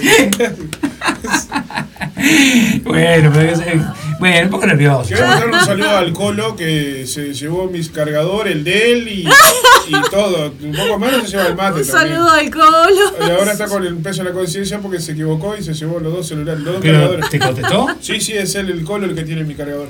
Colo, tenés los días contados. Apareció el cargador. Apareció. Un 1%. ¿Sabes lo que te salva, Colo? El 1% te va a durar Porque tres yo meses pensé que más o había puesto a cargar el teléfono a la noche, pues siempre hago lo mismo, pero no enchufé el cargador. O sea, si no enchufás el cargador al toma corriente, Difícil que cargue. Yo sigo, yo sigo en redes. interrumpí el clima, no, pero entre los nervios de, de Antonio con que no escuchamos a Cristina y la toqueteadita de los micrófonos para acá y para allá, tuve que, tuve que decir algo, no sabía que. Zapa, una. Es como un toque que tiene. Eh, Vos sabés que el Ricky de los poetas caros le pasa lo mismo. Empieza a toquetear el micrófono y después Mm. empieza a jugar con el micrófono y la gira pista y me agarra el cable. ¿Qué pasa? La base del micrófono, por más que el micrófono sea, sea bueno o el cable sea bueno, si empiezas a toquetear la basecita, hace una descarga, una descarga. Hace una interferencia. Y eso, mi querido amigo, se escucha en la Entonces, no toquemos los micrófonos, porque los micrófonos son mejor cuando no los tocas, ¿entendés? No son esos, no son esos de, que- de- de escenario que, que el, que el cantante lo arrastra por todo el escenario y se envuelve en el Ah, ¿no es eso? No, no, esto no es para, para. Esto es para usarlo en la mesita, quietito y sin tocarlo así. Bien. Miralo y no lo toques. Entonces. no, no te- no tiene el termo para Está jugar con el mate alto, y Antonio. Me pone nervioso. El termo sin agua me lo pongo Sí, así. bueno, que ahí va. Bueno, continuemos, por favor. Continuemos, por favor. Este, ya ni sé qué iba a Hablando, hablando de esto, yo mi experiencia radial fue en Radio Libre, en un programa que tenían Noelia Campo, eh, Carlita, que no me acuerdo el apellido ahora, este, que se llamaba Musas. En realidad no me acuerdo cómo se llamaba el programa, pero había un sector que era Musas donde se hablaban de mujeres importantes de la historia Y se hacía, se hacía, se hacía una recreación de su vida, tipo radioteatro. Claro. Entonces mi experiencia fue que yo iba y hacía voces de los personajes. Me acuerdo que me, me tocó hacer George Sam, eh, grande y chica, no me acuerdo. Y mm, la experiencia era que yo tenía como, claro, no tenía experiencia en, ra- experiencia en radio y movía las hojas así, clac, decían, corte. Porque era grabado, Ah, era grabado. esa parte era grabada. Y decía el muchacho, ¿te animás a no mover las hojas porque Mm. y me señalaba el, el- el auricular, claro. Una hoja que yo movía, primero, le arruinaba lo que estábamos grabando. Y segundo, en, el- en sus oídos era como si, no sé, una tormenta. Sí, yo lo, con esto del Zoom he visto muchos que cuando hacíamos, hacemos ensayo no se dan cuenta de eso. Empiezan a pasar las hojas y te Sí. molesta, porque vos estás. eh, aparte pasan las hojas cuando de repente vos estás dando tu. estás haciendo tu línea y te pasan la hoja y, y llega un momento que te ganas de meterte y decir, vos, ¿de ¿quién está pasando las hojas? Quédate quieto con las hojas. Pero, pero sí, sí, es tal cual. Pero en este caso no son hojas las que pasan, sino que mis manos temblorosas. Parece que la bola, la bola de cristal y es el Sí. micrófono. alrededor del micrófono, haciendo temblar las gambas de mi amigo Zapa, que está... No, a mí no me tiembla nada, simplemente que hace interferencia.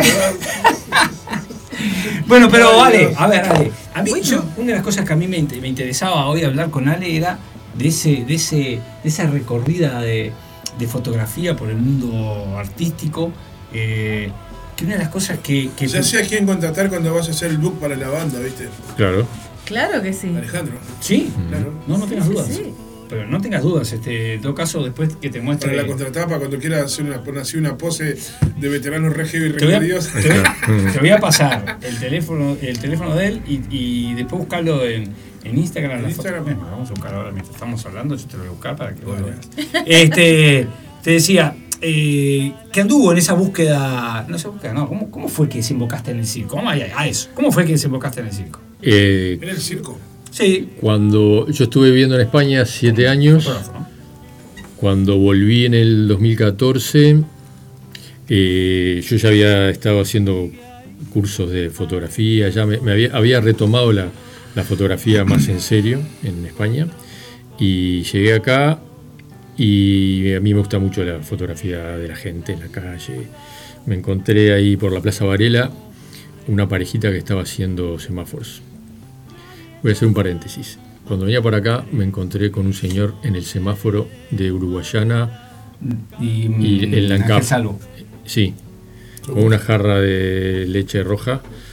eh, estaba pidiendo monedas y uno se le escapó ahí, no sé qué, y me habla y me dice, me tienen miedo. Le digo, ¿qué pasa? Que no te conocen, no sé qué. dices, hace 14 meses que estoy acá. Soy ilustrador de muebles a muñeca. Dice, dame un laburo, por favor. Es del barrio, así que capaz que si alguien escucha en el barrio y sabe, capaz que yo le dije, mira, ahora voy a una radio y le voy a comentar. Bueno, Los esta semáforos- es una radio solidaria. Este, y bueno, Así que, el hombre está ahí en ese semáforo, me dice que hace 14 meses que está ahí y, y me pidió un laburo. O sea, dame un laburo, yo soy ilustrador de muebles a muñeca que ya no se usa más. bueno, los que tenemos algunos años sabemos lo que es un mueble ilustrado así, ¿no? A mano, ¿no? Sí, sí. Eh, y bueno, en el semáforo de ahí, en la zona de la, de la Plaza Varela, ahí en Boulevard y, y Charruga, por ahí, me encontré con esta parejita haciendo eh, un, un dúo acrobático y fui a esta casa, que yo estoy a tres cuadras de ahí, eh, traje la cámara, le saqué unas fotos en el semáforo. Yo no tenía ni Facebook, no, no usaba Facebook, nada, eso no, no era muy de redes sociales. Y les pregunté dónde estaban, qué hacían, me empezaron a contar qué iban a hacer.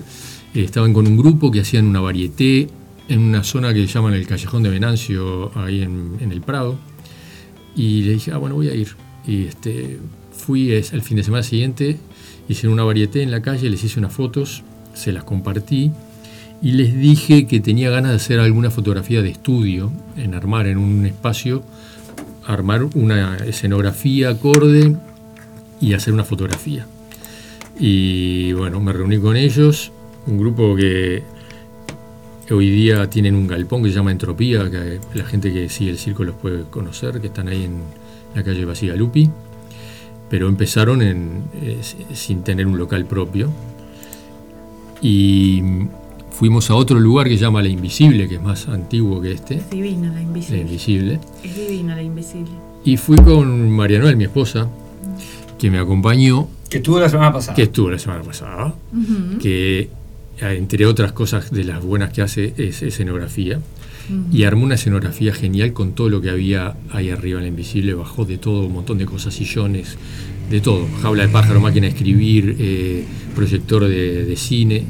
Y bueno, y esta gente este, posó para, para la fotografía y empecé a hacer fotografías a los artistas de circo con la finalidad de eh, promover la actividad de ellos, de darle más visibilidad, porque es un colectivo que me parece muy interesante, es una gente genial, Sí. hay mucho preconcepto de- del, del- del malabarista y muy equivocado, ¿no? De- del artista de circo. Es gente muy, pro- muy profesional, muy comprometido con lo que hacen, entrenan mucho, son muy cumplidores. Eh, todas las veces que he hecho fotografías para ellos, llegan en hora. Antonio, llegan en hora. No sé a qué ¿Ah? Llegan en hora. No sé. Eh, y bueno, nada, se preocupa mucho del vestuario y la fotografía. ¿Llegan en hora, dijiste? Llegan en hora, Ah, sí. Eh, pero son de circo, no son de. Ah, tranquilo. Claro. Y bueno, y empecé, empecé a avanzar, empecé a, a conocer cada vez más, les hice fotos de la varieté, fui a otro galpón que se llama El Nido, que ya no está más, que se trasladó al Picadero, que está acá cerca, en Uruguayana. Y empecé a hacer muchas fotografías de muchos artistas de circo, eso también me llevó al teatro, porque había gente que también estaba haciendo cosas en teatro. Ah, primero arrancaste con el circo. ¿no? Arranqué con el Ah, circo y el teatro paralelo, porque también con la obra, un amigo produjo la obra de Woman in Black en el Teatro del Anglo, y yo hice el... Gustavo Suárez Maya. Eh, claro, y un- conocí a Gustavo por el productor. Eh. Gustavo la dirigió, Ajá, Gustavo Suárez sí. Maya. Y Mariano él hizo la escenografía. La escenografía fue nominada a los Florencio. Mira. Eh, y bueno, yo hice el registro, lo mismo que hice con los perros, el registro desde que pasaban letra en la casa de Gustavo. Y bueno, hice toda la fotografía, el afiche, la obra, todo, todo, toda la fotografía esa. Y después las horas me fueron llevando así también, ¿no? Este, eh, por, por distintos escenarios. La gente del circo también eh, ha hecho mucha cosa en teatro. Hay una compañía que se llama Opa Payasos, que también hacen payasos de hospital ellos también, este, y han hecho varias obras en, en el Sodre, en el Solís, eh, anduve por todos lados, en el Cerro también, este, y la gente se ha ido apoyando también en estas imágenes para poder promocionarse, ¿no? Claro. Y bueno, y después también me fui a Cuba y a México a hacer fotografía de circo. Por mi cuenta, ¿no? O sea, ofreciéndome, me pagaban los gastos, el, seguro, me pagaba yo el, viaje y después allá me pagaban todos los gastos. Y en el 2018 fui a, a los 50 años del, del aniversario del Circo de Cuba, de Circuba, que es toda una experiencia esa también. Qué divino. Sí, porque es un circo más, más este, soviético, digamos, el circo clásico, ¿no? De, de fuerza, de destreza física, de mucho malabar, a ver quién la tira más rápido, más alto y más, más, más cantidad de, de objetos. No es tanto como el circo contemporáneo sudamericano, ¿no? Es otra cosa. ¿Animales? No, no, animales no. Eso está bueno. Animales no. Este, e incluso al circo de Cuba va, gente de Europa invitados como jurados. Entonces esa gente, porque es un, es un, certamen que hacen, ¿no? Este, entonces eh, hay galas divididas en, en dos turnos y esas galas se repiten como tres veces. Entonces yo iba a hacer las fotos, iba con- en el ómnibus con el jurado del hotel a la carpa del circo. Es una carpa que se llama Trompoloco, que es famosa, está armada todo el año la carpa del circo esa. Una carpa ¿En qué enorme. zona de Cuba? Es que no lo sé, porque me llevaban en ómnibus, pero es ahí, este, es cerca de ¿Pero La que es en La Habana? Sí, sí, cerca, en- es cerquita. en La Habana? Cerca de La Habana. Y este. Trompoloco. Y, Trompoloco, todo junto. Ajá. Y una carpa que tiene aire acondicionado, o sea, Wow. gran carpa. ¿eh? Y, y este y bueno, y entonces eh, la gente compite, hay mucho estrés, ¿no? No, es- no, es- no hay un disfrute. Y el artista, no hay un disfrute como, como uno piensa acá que va a, a la escena a disfrutar de otra manera. Ahí está esa tensión como si fuera a los Juegos Olímpicos, ¿no? Ah. Este, y me mostraron la escuela de circo de Cuba también, este, con el gimnasio, todo el lugar que tiene el alojamiento, todo, mucho trabajo, tiene mucho trabajo físico. Hacen cosas muy interesantes que cuando después veo eh, acá cómo, cómo se hacen, son cosas que no se pueden comparar. Eh, eh, ¿Cómo la artista- luchan acá? Pero allá, artistas allá que, lo levantan en- a lo más alto de la carpa sin ningún. Sin nin- ahí está esa carpa tromboloco. Sin ningún, este, ninguna medida de protección en el suelo ni nada, vuelan por arriba la gente. Este, es más espectáculo en ese sentido. Hay mucho circo de troupe, de repente son 12 o 15 con, con trapecios que se cruzan en el aire, ¿no? Eso que, que se veía de, de hace muchos Sí, años. sí, sí. Bueno, ese circo se sigue haciendo en Cuba. Eh, eh, Eso era lo que más me gustaba de los circos. Los animales no me gustaban y de hecho Mm. No, mamá exacto. me llevaba al circo y yo me ponía a llorar. Me decía, mamá, ¿y qué te pasa? ¿Por qué el pobre elefantito? A mí siempre me generó depresión el circo. A mí me- ¿eh? no me Nunca gustaba. gustó. A mí el sí que me Los payasos no me generaba gustan. como cierta depresión. Mucha tristeza. Pero los trapecistas sí. Los Los trapecistas. trapecistas. Y aquello de las motos, ¿te acordás? El, Sí. la- Ah, el eso globo de la a muerte. decir, el El globo de la globo ese muerte. que metían en las motos. Pero vos fíjate que contrasentido, porque yo de niño el circo me daba tristeza, eh, bajón horrible. Eso de que viniera el payaso a cobrarme la entrada con la ropa ya gastada y todo rotoso, ¿no? Eso- esos circos que venían de Brasil, ¿no? Sí, Este, y después, eh, sí, todo eso. Y después estaban den- adentro el mismo payaso que te vendía el pop y, y- y todo, el- Sí, eh, todo roto, to- mal cuidado. Todo eso me genera mucha tristeza. Y después vengo a terminar enganchado, pero a muerte con el circo ahora, ¿no? Exacto. ¿Eh? Yo he visto ese tipo de, de- de- de cosas Sí. y es muy deprimente. Sí, ver sí. eso. A mí me genera mucha tristeza eso. Pero está bueno, Y- está bueno. eh, Y el circo de Cuba tenía muchas cosas parecidas ¿eh? a ese circo. A mí me gustaría, me gustaría rescatar de esto que estás diciendo, porque yo no he podido ir a ver eh, este, eventos circenses eh, acá en Uruguay o este, Mm. en estos lugares, Mm. que, me, que me he quedado con ganas, porque yo Mm. he tenido voluntad, tengo un amigo incluso que está metido en, Mm. en uno de estos grupos, eh, Juan Pablo Chilif, y, y vos es que yo quería rescatar eso. Hoy por hoy, este, ¿qué es lo que vos más te invitarías a la gente a, a- a ver un evento circense uruguayo? Tiene mucho que ver con el teatro. Para mí tiene mucho valor que una persona se prepare especialmente para hacer algo para mí en un momento puntual. Así como un actor, lo mismo. Ese compromiso que yo sé que el tipo va a estar en ese momento dando todo ahí en el escenario para mí en ese momento y que no se va a volver a repetir. Esa, esa vivencia de esa energía que se genera para mí es impresionante. Oh, no sé, este programa voy a tener que sacar, transcribirlo este, Eh. y sacar estas dos frases de. de- Ha dicho una frase, te digo. Dos frases Por que digo. favor. no, ¿Qué hago? ¿Qué? Por no sé, favor. menos mal que no cerramos en la anterior, porque cerramos en la anterior que vamos sin Yo esta. creo que tendría que hacerle Sí, competencia a, a su Mm. esposa. ¿Viste? Es un- Empezar a escribir. Ah, está. Pero vos sabés que. No eh, sé si, no sé si escribiendo le- No. se ilumina por ahí. Capaz que va por otro lado la iluminación, pero. Pero vos sabés que el- el- hay un festival internacional de circo que se hace acá en Uruguay, ¿no? Este, y este año se iba a hacer de nuevo y están Pero viendo cómo, cómo lo organizan. Y ya tuvo tres o cuatro ediciones. Por eso. Y, y lo cierran en el Botánico, eh, a todo vapor. todo Este, yo estuve registrando ahí con un colectivo de fotógrafos. Hicimos el último registro. El- eh, lo hicieron en la Zabala Muniz también. Vino gente de Francia, vino gente de, no sé si es de Suecia, un colectivo, unos locos salados. Después otros Sabatino Brothers de, de Brasil.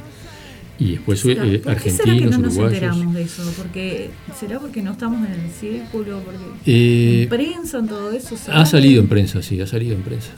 Y, Sí, y- no he y visto después, están, después tenés los galpones de circo que en, en tiempos eh, normales de, de- de la sociedad eh, tienen varieté una vez al mes. Uno es Entropía, que está ahí en, en Basigalupi. Tienen página web, en- eh, tienen Hay que Facebook. meterse y empezar a Entropía, ponerle. yo he ido a ensayar a Entropía, Entropía. Y Entropía, eh, mirá, Entropía ahora ganó un- una financiación para hacer un piso de madera Un para fondo poder, sí, para teatro. Y lo ganaron hace poquitos días. y, y están haciendo espectáculos que van más allá del- de, del- de- de la pirueta escénica de- de- del malabar o de lo que fuera. O sea, todo tiene un contexto mucho más escénico. Eh, y están haciendo espectáculos mucho más interesantes y todo es al sobre. Todo es al sobre o a la gorra. Y, y- y lo otro que tiene muy interesante es cómo involucran a la comunidad. Todo el tiempo están este, pensando en, en volcar toda la, a la comunidad. Y después está el picadero, que es más antiguo, que está acá, en Uruguayana, que también tiene... La gente del picadero, básicamente hay muchos que están ahí que son los que llevan adelante el FIC, y cuan- el, el Festival Internacional de Circo. Y en el fondo del picadero arman la carpa del Circo Transat, es otro circo muy famoso que va a Piriápolis todos los veranos y se instala en los últimos, años- los últimos años está en el castillo de Piria, Mira. eh, está toda la temporada ahí y el circo a la gorra. Este, o sea que no puedo decir que no, que no hay espacio para, para que la gente lo pueda disfrutar. ¿no? Y después hacen espectáculos en el parque, hay gente, hay un- una compañía chiquita que se llama Circo da Codo, que hoy y mañana creo que están en el Parque Rodó y es gratis a la gorra. Digo, es gratis, te digo, porque el que no puede, no- esa conciencia. Claro. lo puede ver igual, no, no se le cierra la puerta a nadie. Está muy bueno. Y para los chiquilines es impresionante Es conectarse con el circo. Cuando, cuando dejan el escenario libre y van y se cuelgan de las telas y se dan vueltas arriba de los colchones y este y cómo, cómo participan, es, es una experiencia muy linda esa. Pero aparte es evidentemente algo hecho totalmente de corazón, o sea que va más allá de, de- de un interés comercial Totalmente. y, y eso a veces este, te lleva, te lleva a otro, a otro lugar, a otro, Sí. a otro- te llega de otra manera, entonces eso también tiene, tiene su valor. Bueno, yo estoy llevando hace como tres años o más, ya ni me acuerdo cuánto, un, un proyecto que se llama Circo y Ciudad Montevideo. No sé si te lo había contado alguna vez. No. Es una página en Facebook que lo que hago es hacer fotografías de artistas de circo en lugares emblemáticos de la ciudad. Ah, mira. Entonces fui citando, eh, eh, me acompaña una de las artistas de circo que se llama Silvana Levi, que hace, ella también hace circo, pero además eh, maquilla y, as- y asesora en el tema de vestuario. Entonces salimos, empecé, la- la- el primer artista fue en, en la Feria Artista Narvaja, en Malabarista. Entonces armamos, yo hago un estudio de campo previo de cómo va a estar la luz ese día, el sol, dónde va, todo, en qué lugar nos vamos a poner y hacemos una fotografía, que es la fotografía del artista, y compartimos información del artista, compartimos información del lugar, de donde estamos, porque la idea es promocionar también para alguien que no conozca nada de Montevideo, que el artista también te lleve a conocer ese lugar de la ciudad. Qué lindo. Por ejemplo, hicimos en la escalinata de la Biblioteca Nacional, entonces con dos artistas ahí, ponemos foto, la foto de ellos y después también ponemos algunas fotos más que tengamos de, de otras tareas, currículum de, de los dos e información de la Biblioteca Nacional. Hicimos en el Parque Rodó, en la cantera del Parque Rodó, aparte hemos hecho cosas con lluvia y, y todo se termina resolviendo mágicamente, ¿no? Porque algo de lo que aprendí de hacer fotografía en la calle es que salí. Vos salís y vamos a ver. Con otro, con las cosas se salen mejor de lo que lo planeaste. ¿no? Qué bueno. Cuando vos salís abierto a, a que las cosas las vas a solucionar, eh, con una pareja, Carlos Dopico, el, el periodista y que también es artista, músico, y su compañera tienen una compañía de circo que se llama X y Z Circo, que utilizaban un galpón al lado del, del Museo Blanes. Y ahí yo, a ellos los estuve acompañando en una varieté, haciéndole fotografías para difundir también. Y me llamaron para hacer un proyecto de ellos también, de salir a la calle. La cuestión es que íbamos a hacer una foto en Uruguayana donde cruza la vía, que había un pasaje por arriba de la vía Ujú. para colgarse ellos ahí. Este, y el día que fuimos a hacer la foto, el día anterior habían desmontado. Sí, Habían sacado. el día anterior lo habían desmontado. sí, La cuestión es que salimos en la camioneta y terminamos en el arroyo Miguelete, en el puente que hay acá, eh, en una de, estas, de estas calles, no me acuerdo el nombre. Terminamos haciendo una foto mejor que lo que íbamos a hacer en Mirá. otro lugar. Metidos abajo del puente, en el arroyo. Estaba, la verdad, la experiencia genial. ¿Y tío, con el puente del arroyo? Es un puente de, de hormigón salado. Lo ves- lo este, ves no me acuerdo desde- el nombre de la calle. Desde el Miguelete lo ves. Desde el Miguelete. Desde, desde Agraciada, desde el puente Desde de la zona del ¿Estás Picadero hablando lo ves. del ferroviario? ¿El Sí. puente ferroviario? No, no, no, no, no es ferroviario este, no. No, No, este- ese es de metal. Eh, El- el- no, no me acuerdo cómo se llama la calle, no sé, Conciliación, no, puede ser, no. Conciliación es acá. Es- entonces está acá, es el que está acá. Sí, sí, cerquita. Ah, cerquita acá. acá, Claro, que está claro. acá. Es un puente sí, sí. de, de- de hormigón que abajo tiene unos arcos de hormigón, te puedes meter abajo de eso. Mira, no, tú no sabes que te puedes meter abajo. Bueno, no es que te, no es que te puedas meter, tenés que treparte Ta, para meterte. ta, ta, No, ta. no, no. Porque yo como, yo como gurí me crié por acá. No, no, no te. Y ahí había. Ahí No, ¿sabes pero ha ahí? cambiado la zona un La- la estructura es ¿Sabes lo un que había ahí? Había, había una.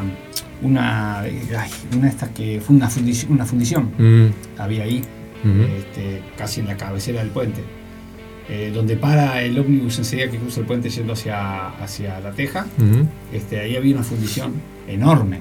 Yo pasaba con Gurí, pasábamos y veíamos a los tipos dándole con, con, el, con, la- con el mazo Ujú. a, a los fierros este, al rojo vivo, sacando los fierros rojo vivos de, Ujú. de los, de los hornos. Este, y, veníamos a, a- a chiviar por acá. O sea, no me, acu- no me acuerdo que tuviera esa Este es- eh, la zona está toda arreglada, despejada, está, todo precioso. no, ¿no? está precioso. Y el puente tiene unos, unas- unos arcos de hormigón con unos pilares que podés caminar por ahí adentro hasta que se te estrecha y te tenés que agachar.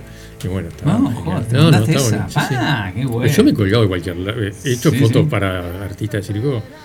Este, sí, colgado, trepado. Este, No, no, muy fuerte. Sí, sí. Este, y cada tanto surge y llamo a alguno que, que le vi algo que me gustó y se lo hago totalmente de onda, ¿no? ¿Qué fue lo más raro que tuviste que hacer? Eso, pará, tengo una pregunta desde hoy que- Dale, de- dale. sobre eso que acabas de decir.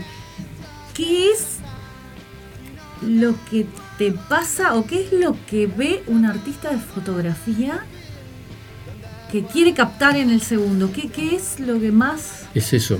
Es ¿Cuál es la exactamente, es exactamente eso, el instante. Ese Viste que hay una frase, hay una fotografía que se llama el instante decisivo, ¿no?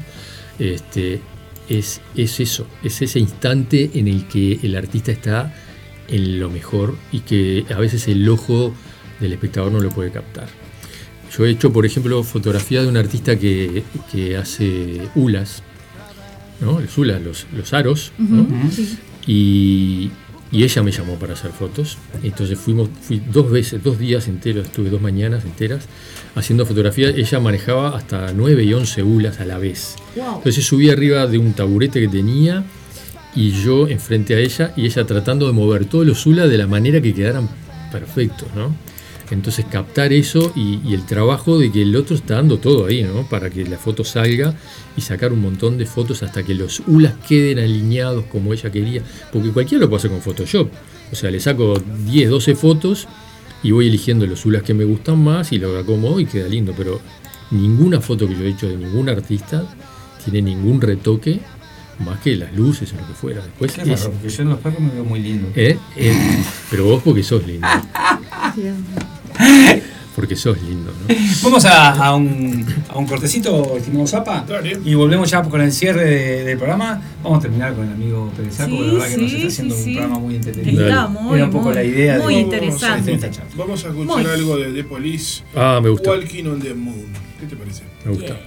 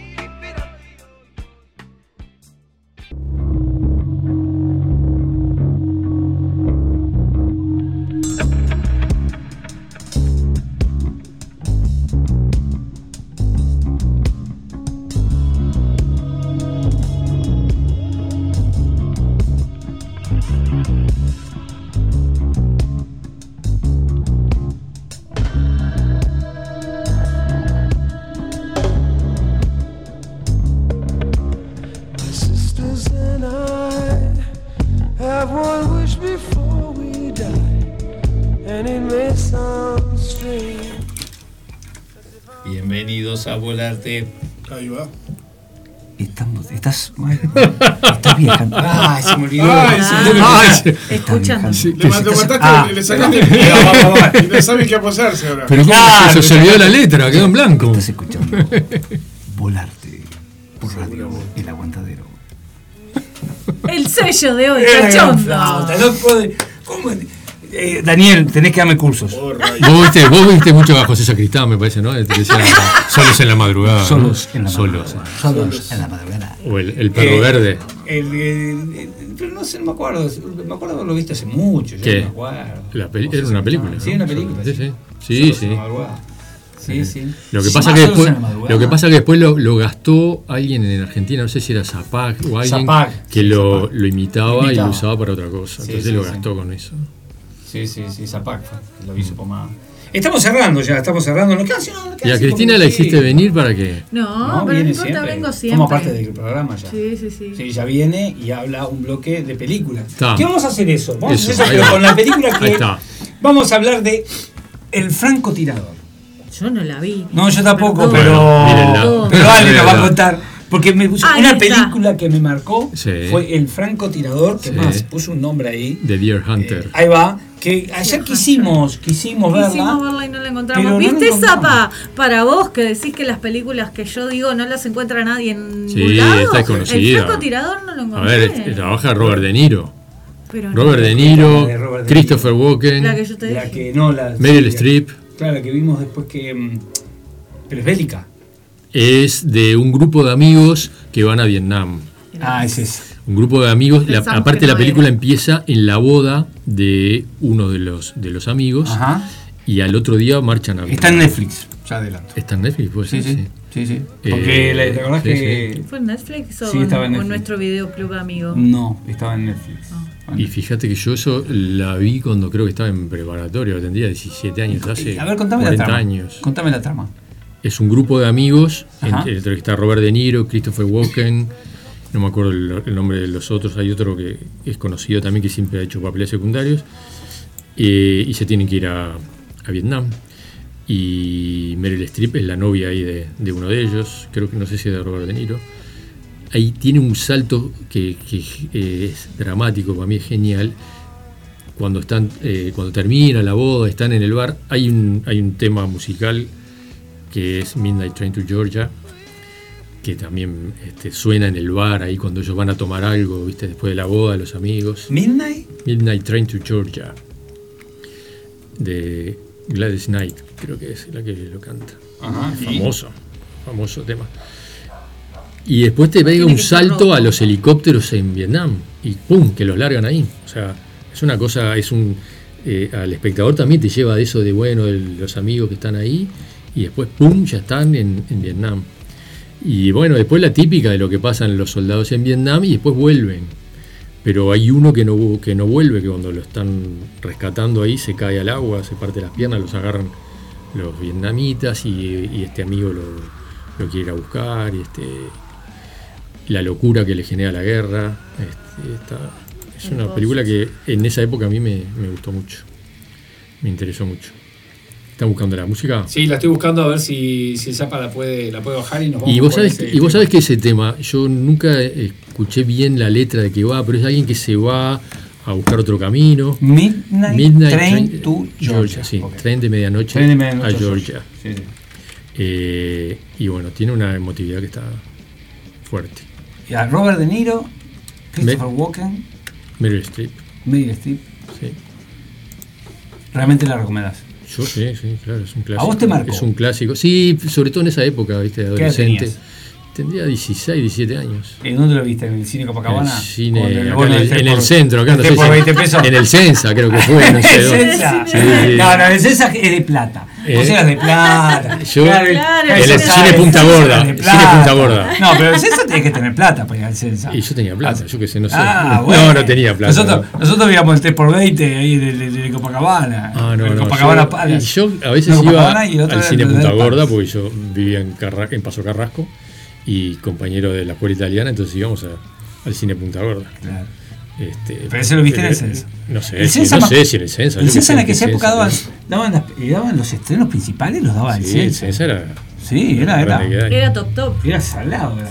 No con nada, top top estoy bromeando. Pero no, no me acuerdo si era top. Sí me acuerdo que era. Era enorme. amor. Bueno, está el Cine Plaza, enorme, los, los cines, eh, el, el cine Metro, estaba lleno de cine Eran grande. enormes los cines. Sí, Ahora sí. vas y son sillas de avión y chiquitos a comparación de aquella época. aquella ¿no? época, sí, sí. Bueno, después entonces de este tema, este, googleate la letra. Bien, bien. Lo vamos a, vamos a cerrar el programa con Dale. Midnight Train to London. Ah, no, to Georgia, Georgia. to Georgia. Me fui con el tema, ¿te acordás? Este, El Last Train to London. No, esto es otro Eh, fui ritmo. Este es otro sí, ritmo. me llevó por otro sí. lado.